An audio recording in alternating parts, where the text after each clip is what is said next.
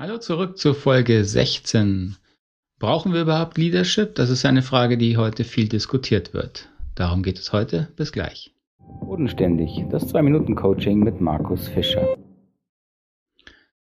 Brauchen wir überhaupt noch Leadership? Brauchen wir Führung? Gerade wird ja viel diskutiert, neue Konzepte von Organisationsformen, die ohne Führung, ohne Leadership, ohne Management auskommen, die auf Selbstorganisation setzen.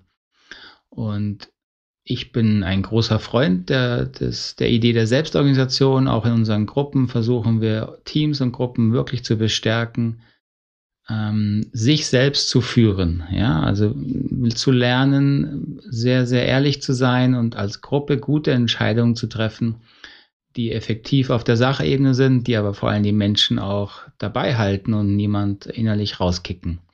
Aber dieses zu lernen ist ein langer Entwicklungsweg und dieses zu lernen ist ein Prozess, der viel Führung und Leadership von uns und von mir benötigt hat.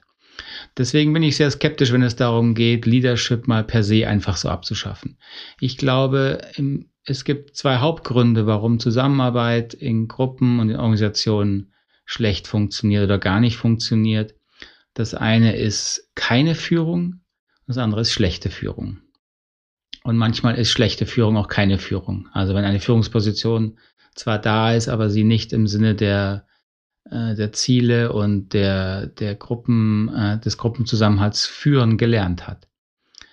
So, ich plädiere dafür, dass wir Leadership wieder ernst nehmen als eine essentiell menschliche Funktion in Gruppen. Und dabei geht es nicht darum, dass sich Menschen über andere stellen, Macht ausnutzen oder gar Privilegien aus dieser Führungsposition herausziehen, sondern es geht darum anzuerkennen, dass wir Menschen auch Führung suchen. Ja, wir sind nicht immer da bereit, die volle Verantwortung, auch nicht fähig, immer die volle Verantwortung für alle Themen in Gruppen zu übernehmen und sind sehr oft froh, wenn einzelne Personen diese Führungsrolle bewusst und gerne einnehmen.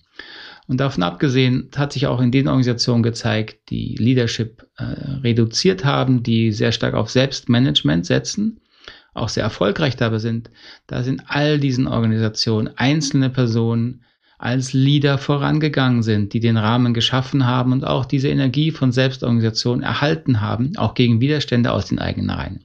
So, das darf man auch nicht unterschätzen. So, also darüber mal Gedanken machen, Leadership abzuschaffen, halte ich für keine gute Idee. Lieber ein guter Leader werden.